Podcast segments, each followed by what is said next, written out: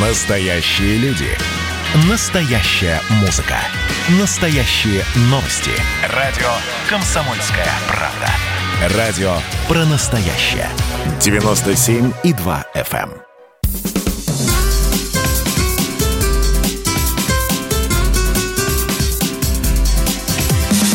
Программа с непримиримой позицией. Вечерний Мордан. И снова здравствуйте в эфире радио «Комсомольская правда». Я Сергей Мордан. Я Мария Баченина. Добрый вечер. Так, ну что, продолжим, продолжим, продолжим. Да. Мария Захарова. Все, все, закончили про Навального, ноты, да, начнем теперь с Марии Захаровой. Мария Захарова, господи помилуй, как хорошо, что вот у нас есть Мария Захарова. Она делает блестящие заявления практически каждый божий день и периодически устраивает всяческий интертеймент. То она плясала калинку-малинку, а, ну, сербские газеты не поленились, нашли эту восхитительную фотографию, незабываемую. То есть у меня до сих пор мороз по коже, когда да, я ее вижу. хоть тебе, как говорят на Тамбовщине. На Тамбовщине, на Тамбовщине, да. На Тамбовщине, да. Конечно. Право. Да, кто спорит на таких колобуках с такой платформой, да, в мини-юбке. Кэблах надо говорить, Кэблах, хорошо. Значит, смотрите, кто пропустил, коротко расскажу. Давай. А в пятницу... Эм, состоялась историческая встреча. Но она историческая не для нас, нам дела никакого нет. Товарищ Трамп, наконец, помирил Сербию и Косово. А, чтобы вы, опять-таки, чтобы вы понимали, а Сербия не кончилась в 1999 году, когда НАТО проклятая бомбила Югославию. Это Югославия кончилась, а Сербия осталась. У ней довольно непростая судьба была, вот, потому что Косово по результатам этих бомбардировок от них окончательно отсоединилась, а отсоединилась она потому, что сербов там никаких не осталось, там процентов, по-моему, 10 населения, они стали абсолютным этническим меньшинством, а 90% Косово а, составляли из себя косовары. А, этнически это те же самые сербы, в принципе, разницы никакой нет, но только они мусульмане. Вообще на Балканах разделение происходит не по этническому признаку и часто даже не по языковому. Не по языковому. Например, а, сербы и хорваты говорят примерно на одном языке. Но есть некоторые нюансы. Но в Московском университете в не такие уж давние времена этот язык назывался сербо-хорватский. На нем одинаково говорили и в Загребе, и в Белграде. А косовары, естественно, говорят на албанском. Это другая языковая группа, но чисто этнически это, в общем, те же самые югославы, как мы их себе представляем. Но в 99 году они решили, что вот хватит вот этих вот глупостей там сербами, и они подняли свой красный флаг с черным орлом. Началась гражданская война, НАТО их отбомбила. И в течение 20 лет они существуют э, примерно в том же состоянии, в котором седьмой год существует ДНР, ЛНР, и с одной стороны Украина, а с другой стороны Россия. Но если у ДНР пока что никакой э, перспективы для того, чтобы по-человечески начать жизнь, жить не просматривается, то сербы по истечении 20 лет приняли волевое решение, ну вот конкретно их президент Вучич принял волевое решение и понял, что отношения с Косово так или иначе придется урегулировать. Нет, признавать их независимость он не рискнет, конечно же, потому что на следующий день он, скорее всего, перестанет быть э, президентом Сербии, но нормализовать отношения экономически признать реальность. Он на это решился.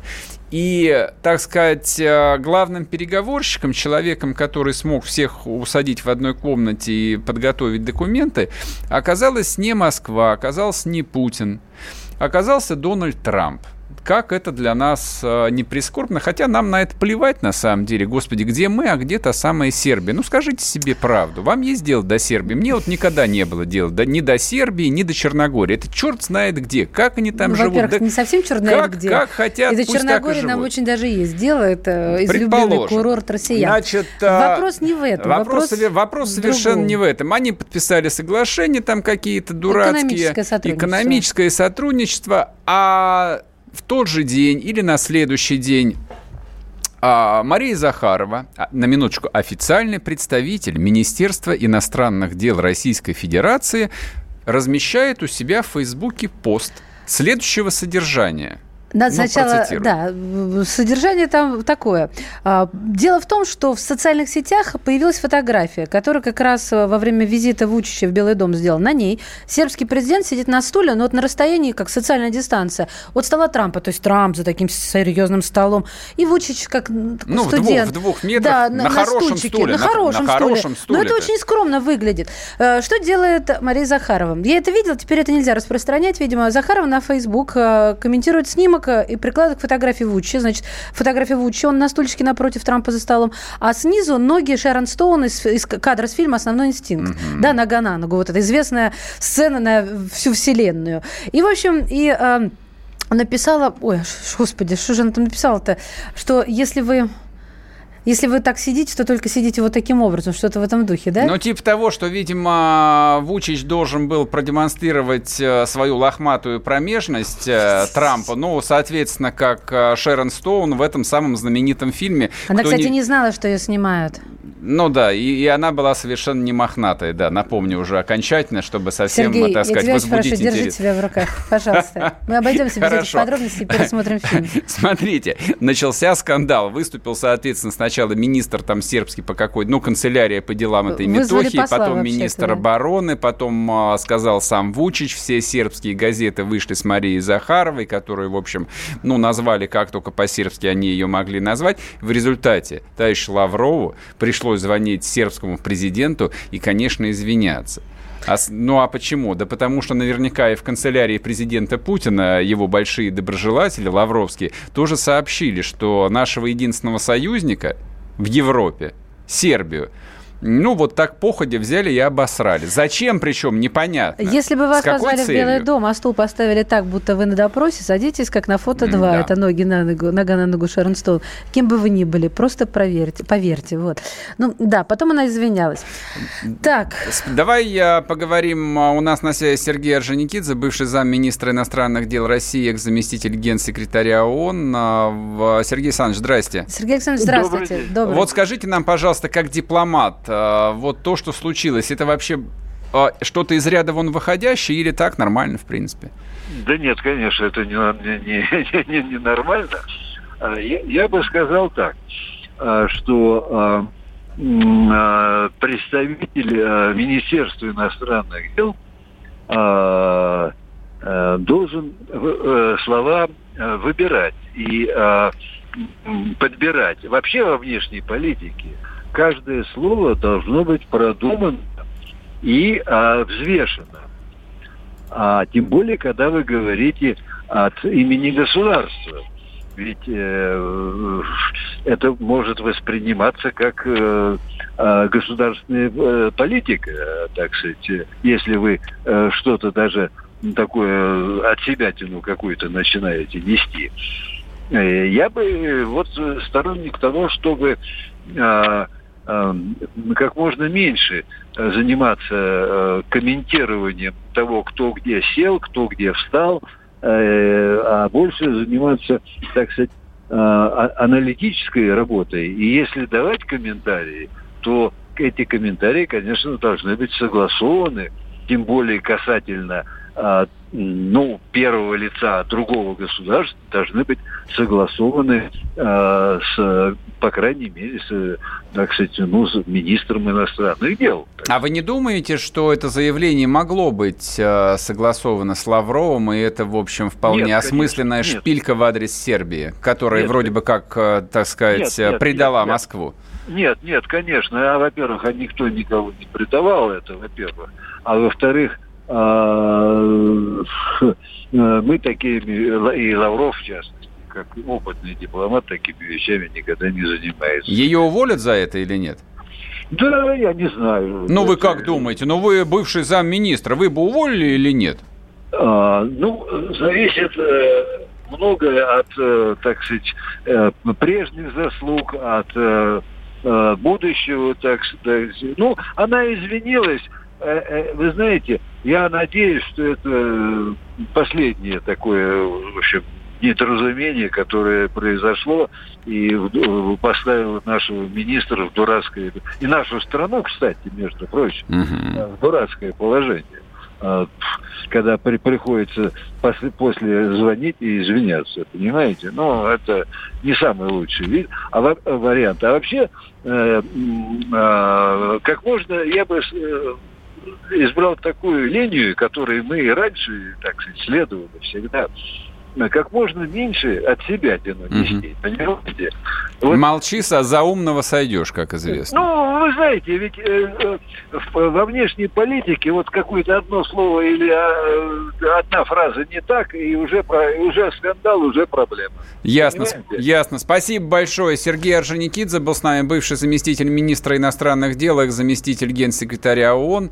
Ну, собственно, как бы все исчерпывающе. Это Вообще... как вот ставил э, ставки вер, вернется Навальный или останется, так и здесь можно поставить. Нет, но это не то же самое. Слушай, на Нет, самом деле... я не говорю о том, что вот это Смотри, просто у нас очень мало времени. Там реально Мария Захарова а в иерархии МИДа человек, ну, мягко скажем, среднего звена, при всем уважении. И то, что министру Человеку, входящего в топ-3 правительства, пришлось лично звонить президенту и объясняться. Это, конечно, полный паноптикум. Ну, такое это, ощущение, что из берегов вышло. Это, это реально там совершенно там невозможно. Вот а в, совет, в советском МИДе это невозможно было бы представить. То есть вот бывшие советские дипломаты, они в принципе на все происходящее смотрят с ужасом. Там на эту калинку-малинку, я еще помню, как мне комментировали, ну, пожилые люди, что, ну, это просто вот, а, ну, без, это... они, они без мата не могли про это говорить. То есть это, они это воспринимали как позор и унижение это... того, чем они всю жизнь занимались. Это и теперь, здрасте, да, Вучич должен изобразить э, Шерон Стоун. Ну, перепатриотила. Перепатриотила. Вернемся после перерыва перерыва. Программа с непримиримой позицией. Вечерний Мордан. Георгий Бофт. Политолог, журналист, магистр Колумбийского университета, обладатель премии «Золотое перо России» и ведущий радио «Комсомольская правда» авторскую программу Георгия Георгиевича «Бофт знает». Слушайте каждый четверг в 17.00 по московскому времени. А что такое деньги по сравнению с большой геополитикой? Мы денег тут не считаем.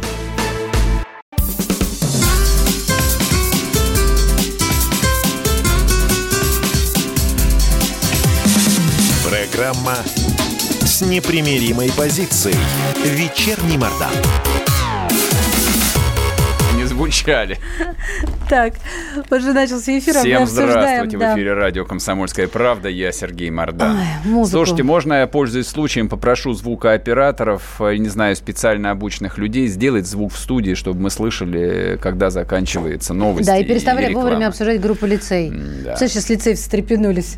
Кто там встрепенулись? Они живы еще? Да, девчонки -то? да, все, и дай бог всем здоровья, ну, прекрасные хорошо, девушки. Слава богу. Ладно, значит, смотрите, а, я специально хотел э, сделать маленькую главу про украинцы и русские один народ. Вот реально. Вот, тут, вот то, что мы разделены, конечно, это огромное недоразумение. Значит, э, Зеленский назначил своему папе старенькому персональную пенсию. Какой старенький? 73 года. Ну, По это, нашим меркам это совсем не старенький. Это фигура речи. Тем лучше. А. Тем лучше. Значит, э, специальный указ в соответствии с указом президента Украины 10 сентября 2011 года. Значит, этот указ ввел положение о государственных пожизненных пенсиях для выдающихся деятелей науки, образования, культуры и даже, не поверите, спорта. Здравоохранение. Здравоохранение. Да. Соответственно, Владимир Санч, э, значит, э, сейчас скажу, мотивировка такая. В связи с 70-летием, с наступлением 70-летия, папе была назначена персональная пенсия. Не смейтесь, пенсия не маленькая, 50 тысяч гривен. Вообще-то на наши деньги это 135 тысяч рублей. Да. Это и у нас немало.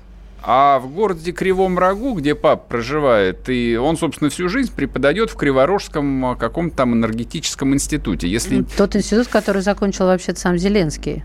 Ну, конечно. Это а Криворожский экономический, экономический институт. Ну, а какой еще институт мог закончить Зеленский? Конечно, тут, где работал его папа, куда принимали без экзаменов, и, не, наверное... Не так, все не так. И Зачем сразу ты обманываешь? Зачем ты обманываешь? А что, не так, что ли, Во-первых, давайте для начала. А, значит, э, Александр, как же его по батюшке-то, господи, только что ведь видела. Александр что, какой? А, Александр да Семенович Зеленский заведует а. кафедрой информатики в Криворожском экономическом институте Киевского университета да. имени Шевченко. Да. да, в молодости строил в Монголии горнообогатительный комбинат. Да. А, да, и Зеленский всегда подчеркивает, что он, в отличие от многих других своих коллег, никогда не брал от студентов да. взяток и дорогих подарков.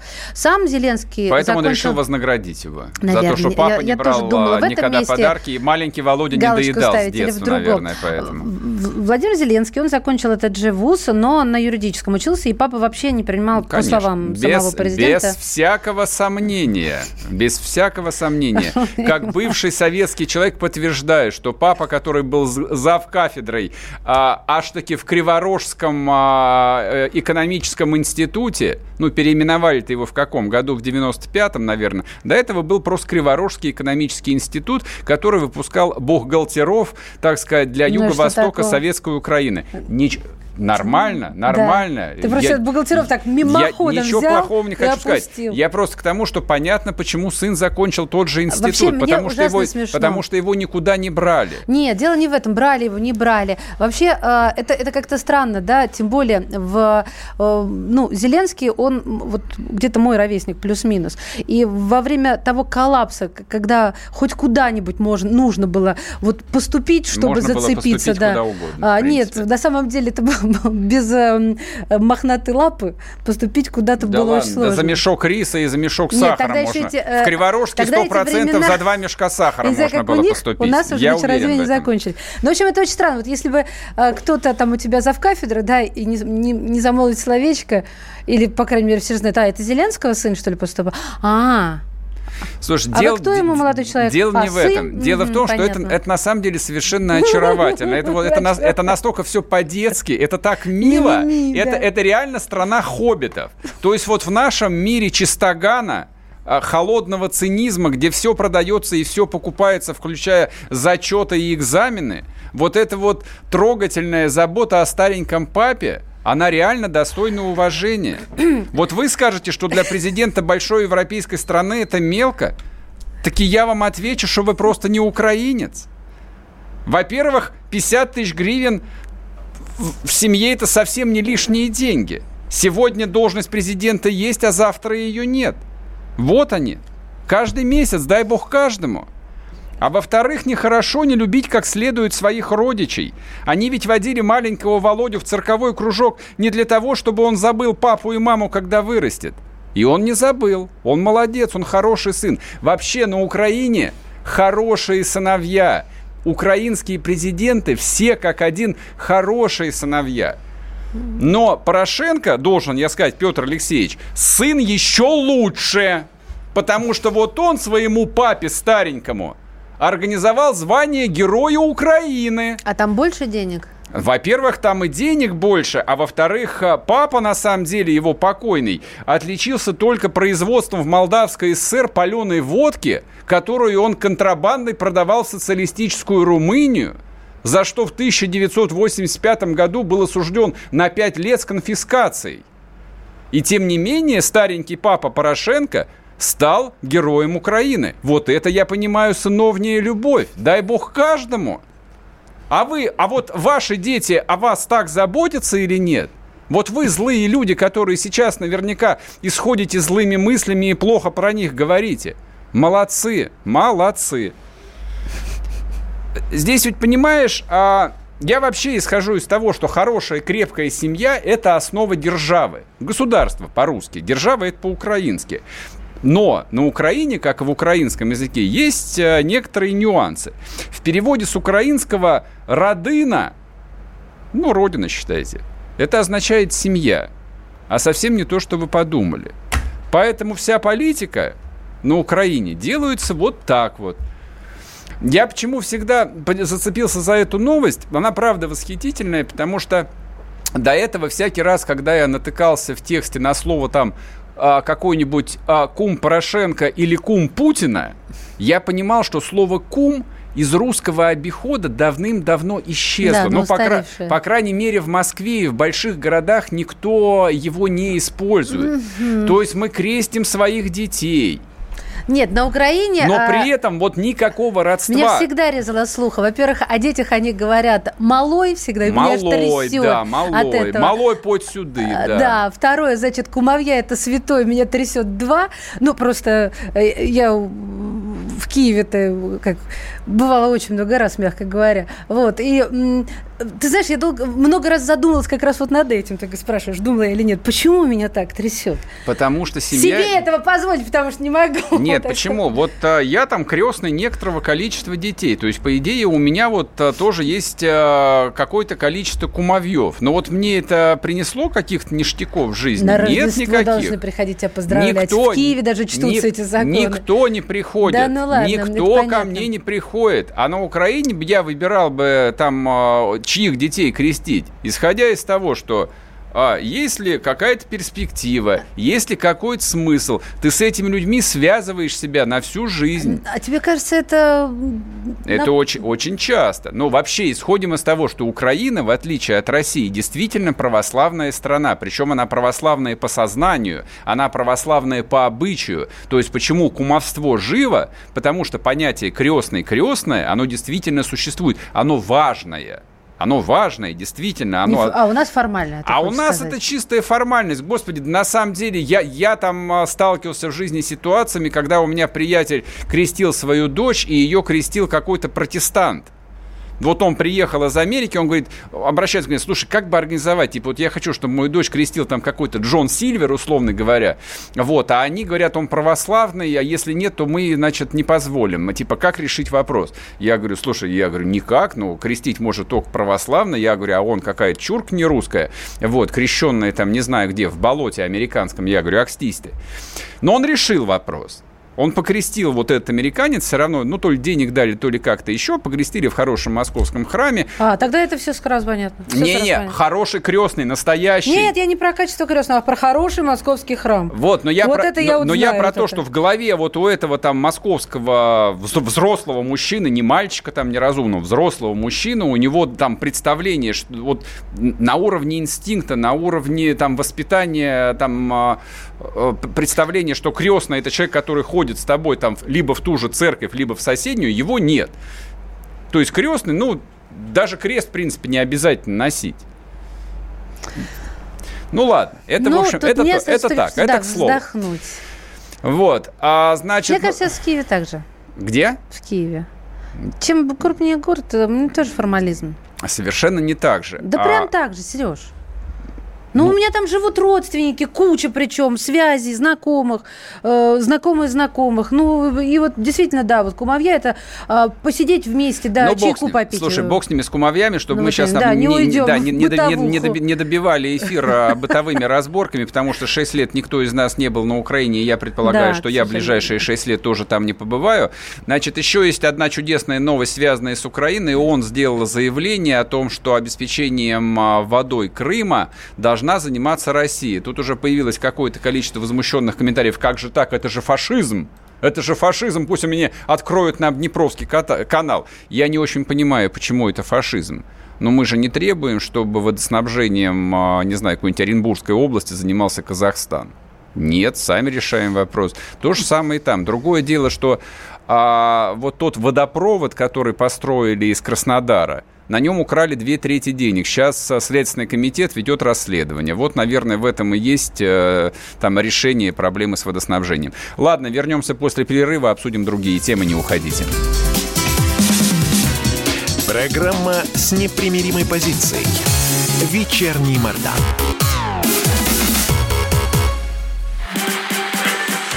А вот о чем люди хотят поговорить, пусть они вам расскажут, о чем они хотят поговорить. Здравствуйте, товарищи! Страна слушает! Вот я смотрю на историю всегда в ретроспективе. Было, стало. Существует человек, который поставил перед собой цель, да, и сделал то, что сегодня обсуждает весь мир. Комсомольская правда. Это радио.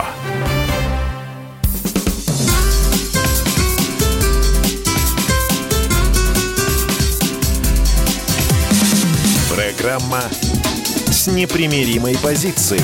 Вечерний Мордан. И снова здравствуйте. В эфире радио «Комсомольская правда». Я Сергей Мордан. Я Мария Баченина. Добрый вечер. Так, теперь скучная. Хотя не скучная, это скучное, оно же важное. Глава ЦИК России Эл Памфилова предложила рассмотреть возможность переноса единого дня голосования с тем, чтобы он приходился на школьные каникулы. Коротко сразу отвечу, зачем. Затем, что у нас же пандемия официально не закончилась. Вот, соответственно, вот сейчас 13 числа пройдут выборы, а вопрос, куда девать детей на время этого голосования и что с этими школами потом делать. Сейчас мы Элсанну об этом мы спросим напрямую. Элсан, здрасте. Элла Александровна, добрый вечер. Скажите, по, скажите, пожалуйста, вот ваше предложение, оно же не коснется 13 сентября уже? Ну, дело в том, что поскольку законодатель принял такую норму, угу. это закон, вот видоизмененный, где уже трехдневное, скажем, многодневное голосование, но не более трехдневное, уже введено как законодательную норму, он будет действовать э, позже, да, то есть сейчас он еще не действует. Ага. Но нам законодатель поправкой ранее дал возможность, если в условиях пандемии, в условиях для с целью безопасности граждан, э, применить эту норму уже сейчас, вот на старом. Ну, пока действует старый закон. И, конечно, мы не могли это не сделать, поскольку приоритет здоровья это превыше всего. Но, конечно, э, возник целый ряд проблем.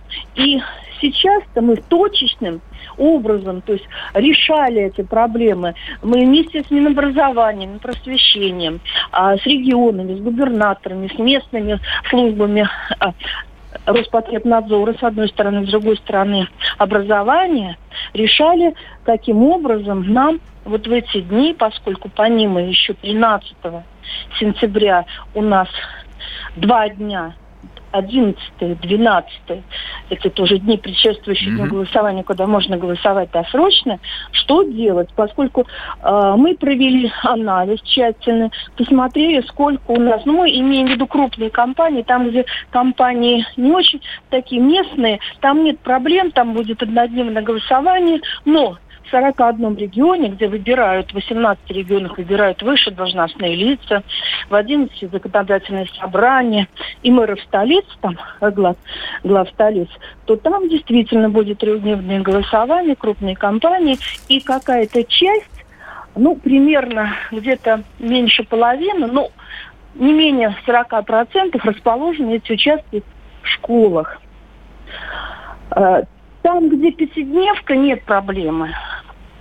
Там, где учатся еще в субботу, уже проблема возникает. Но мы с каждым регионом, вот сейчас, пока нет законодательного обоснования, мы решили эту проблему.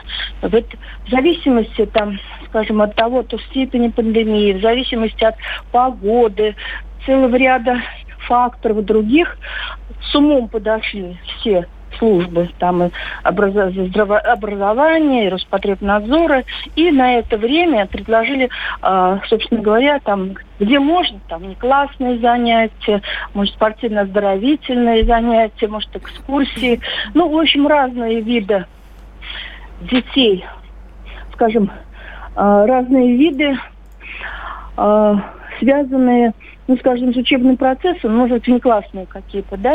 Элла Александровна, извините, перебью вас. А я знаете, что да. хотел спросить? Вот речь да. идет о том, что э, предлагается перенести э, это голосование на апрель. Но вроде бы как... Ну, ро- вы знаете, давайте... Да, я вам сразу скажу... Пандемия это... до апреля вот... закончится, оно зачем вообще-то? Да нет, ну вот вы не поняли. Вот это, понимаете, просто неправильно исказили мою мысль. Я не говорила, что на ближайший апрель. Это на ближайший апрель это вообще исключено. А, потому что не предполагается досрочных выбор, выборов в Госдуму. Mm-hmm. Досрочные выборы планово должны пройти в единый день голосования в сентябре 2021 года. Так. Но проблема проблема остается. Если у нас, поскольку уже законодательно и уже будущие выборы, уже решено, что многодневное может быть голосование, надо решать параллельно проблему. Что делать с теми участками, которые расположены в школах. Или их выводить, а это почти, почти половина, где-то 49%, или их перемещать в другие места в школах, не проводить выборов, но, скажем, голосования. Или все-таки в это время, если все настаивают и считают, что самое лучшее время проведения единого дня голосования, сентябрь, значит, каким-то образом решать эту проблему. Может быть, не плановые каникулы или еще что-то. Но а, эти проблемы надо разводить. Учебный процесс и проведение выборов. Я про... Я, я, гипотетически, я... про mm апрель я говорила гипотетически, что в будущем, может быть, будущий состав Думы, а может быть, нынешние законодатели Федеральное собрание, они должны несколько проблем, они приняли, сказали А, приняв закон о трехдневном голосовании, дальше надо сказать Б решить целый ряд проблем. Это не только, это одна только из проблем. Поэтому я привела пример, что, например, можно было бы, если говорить в будущем, об провести дискуссию с экспертами, законодателями о том, когда же оптимальное время, оптимальное время для единого дня голосования – ну, например, если говорить, я провела апрель как пример, что может быть, если в апреле, а может быть в марте, а может еще в каком-то Или месяце. в июле, например, там три месяца каникулы, проводи в какой хочешь день. То есть можно не в сентябре, ну, можно в августе да, провести. Ну, надо, да, разводить этот процесс. Это должно быть, если это будет не летом, значит, в любом случае тогда, поскольку у нас и каникулы, если не летом, в разных учебных заведениях, они не в одно время проходят, значит, надо нам Минпрос просвещение, Минобразование, может быть, должны подумать о том, чтобы у нас каникулы там какие-то весенние или осенние. Они все в разные в дни. время. Нет, они везде одно... где-то четверти, Дво, где-то триместры. Да, Каким образом? Я вам и говорю, что сейчас они в разное время проходят. Значит, надо, если проводим будем проводить в будущем, скажем, единый день голосования будет, я все это говорю предположительно, это надо обсуждать. Мы поняли, то есть а, уравнять летом, всех каникулы. Э, вы просто значит, не... надо, да, да, значит, надо, чтобы каникулы были, например, неделя одновременно во всех учебных заведениях. То есть ради, тогда... ради а, избирательной системы изменить э, ход учебного процесса? Серьезно? А? То есть ну, э, ради того, ну, чтобы ну, вот уложиться в трехдневное голосование, нужно на уши поставить всю систему школьного образования. Не надо, не надо ничего ставить Но на если уши. во всех школах Это... каникулы в разное время. Ну, э, вот смотрите, это надо обсуждать. Я говорю, есть несколько решений, есть проблема. Я же не предлагаю решение вот безапелляционно. Это не моя, кстати, поставь. Мы столкнулись с этой проблемой. Эта проблема есть. Надо найти оптимальный вариант, когда можно проводить выборы не в ущерб учебному процессу. Ясно. И если, например, я не вижу ничего страшного, если, например, э, в одних школах или в одних учебных заведениях там а, каникулы в конце марта, а в другой школе в начале апреля – не, не, это не такой принципиальный вопрос, что, что это невозможно сделать. Ясно. Ну, ну, это опять-таки не моя ипостась, я не Я Понятно. Мы поняли. Спасибо, спасибо, спасибо, спасибо большое. Да, надо, да, глава ЦИК. Задачу, ее надо решать и надо обсуждать. Ясно, Она ясно. есть. Принято. Спасибо, проблема. Спасибо большое. Спасибо. Элла Памфилова была с нами, глава Центральной избирательной комиссии России.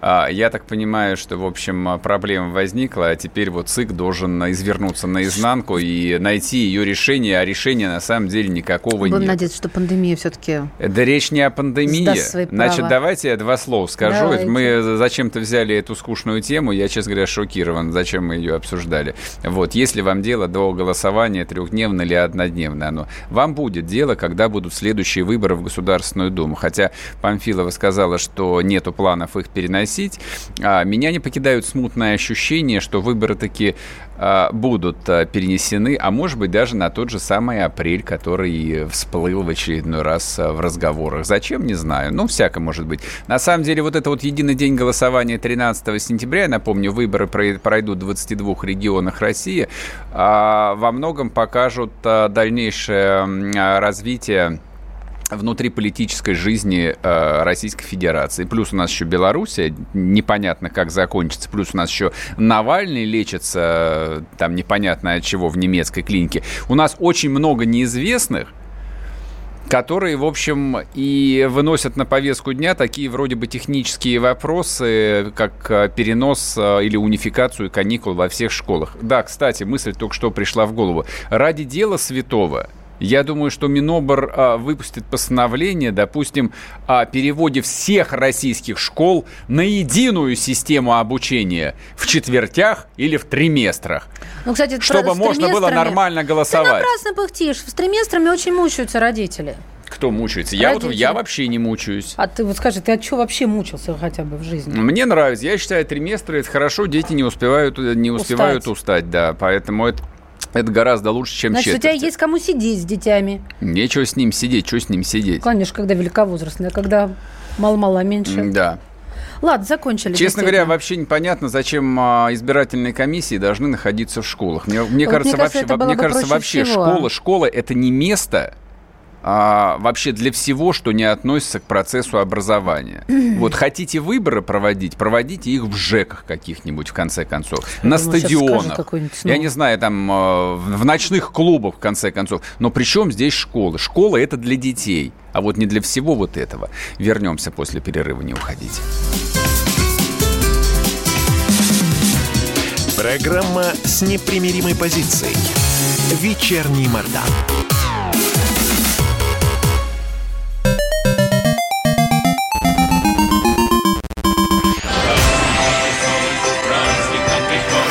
Видишь суслика?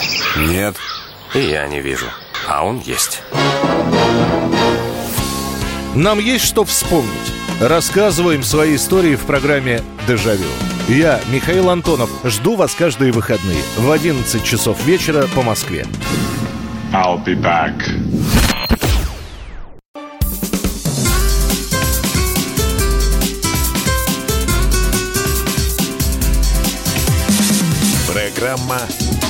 Непримиримой позицией. Вечерний Мордан. И снова здравствуйте в эфире радио «Комсомольская правда». Я Сергей Мордан. Я Мария Баченина. Добрый вечер. Все, на сегодня хватит серьезных новостей. Я хотел, так сказать, немножко метафизической информации вам подбросить, чтобы вы, в общем, а, до сна а, осмыслили, что вообще происходит в современной жизни. Я вот лично для себя верстки написал так – Россия превращается в территорию ада. И дальше несколько новостей. Жерар Депардье перешел в православие. Причем крестился он накануне празднования победы русской армии в Бородинской битве. Босиком. Босиком, естественно. Но крестился нет. Он не поехал ни на Соловки, ни, не знаю, ни в Дивеево.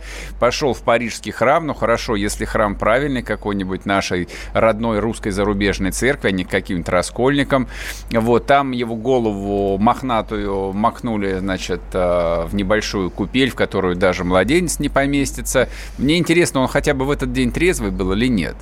Ну, он на табуреточке сидел, но он сидел, наверное, не от того, что он там выпивший, а от того, что тяжело ему уже стоять с его весами-то. Ну, вообще обряд крещения не очень длинный, я не очень понимаю, что там тяжелого простоять 20 э, минут-то. Друг мой, для всех он тянется по-разному. Не, если для кого-то очень коротко, Конечно. для кого-то очень не, долго. Если, если с утра выпиваешь две бутылки розового вина, а потом на обед догоня... догоня... догоня... догоняешься красненьким, тогда к вечеру, когда нужно идти креститься, в общем, да, стоять, конечно, тяжело. Нет, Депардье это, конечно, такой а, непрекращающийся... Не, не позор, не, не, я к нему очень хорошо отношусь. Непрекращающийся карнавал. Это просто, это просто, Фиеста. это чистый Франсуа Рабле, воплощенный в русской жизни. А Депардье, он был таким всегда с молодости. Он снимался в непотребных фильмах. Он пьяный вообще был с 20 лет, по-моему, он с 20 лет ни разу не был трезвым. Он говорит, не просыхал. Он, да, не просыхал, да, отличное, да, русское выражение. А он попробовал в своей жизни все. То, что он переходил в ислам какое-то время назад, было дело. Теперь, соответственно, он а, перешел в православие. Но это еще не все. А, русский миллиардер Доронин, а, совладелец компании Capital Group, некоторое количество лет назад то ли женился, то ли стал жить гражданским браком с супермоделью Наоми Кэмпбелл, такая черная жемчужина. Потом они расстались, ну и, э, собственно, как бы дело житейское. Теперь, Я читала теперь он у нее пытается отсудить дом за 6 миллионов долларов. Я читала в книге у Алены Долецкой, какую жизнь Наоми Кэмпбелл устраивала Доронину. Это прям врагу не пожелаешь. Это Слушай, ад на земле. женился на черной модели, Но он не терпи, на- терпи. Ну, да, Тут а ведь на как? да. Ну что это за Назвался? вообще закидоны, да, от- отнимать у тетки дом. Радио «Комсомольская правда». Ну что, мы демонически с вами прощаемся. Прощаемся до завтра. до завтра. Всем хорошего вечера. Счастливо. Пока.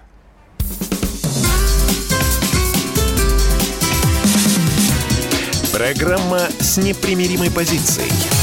Вечерний Мордан.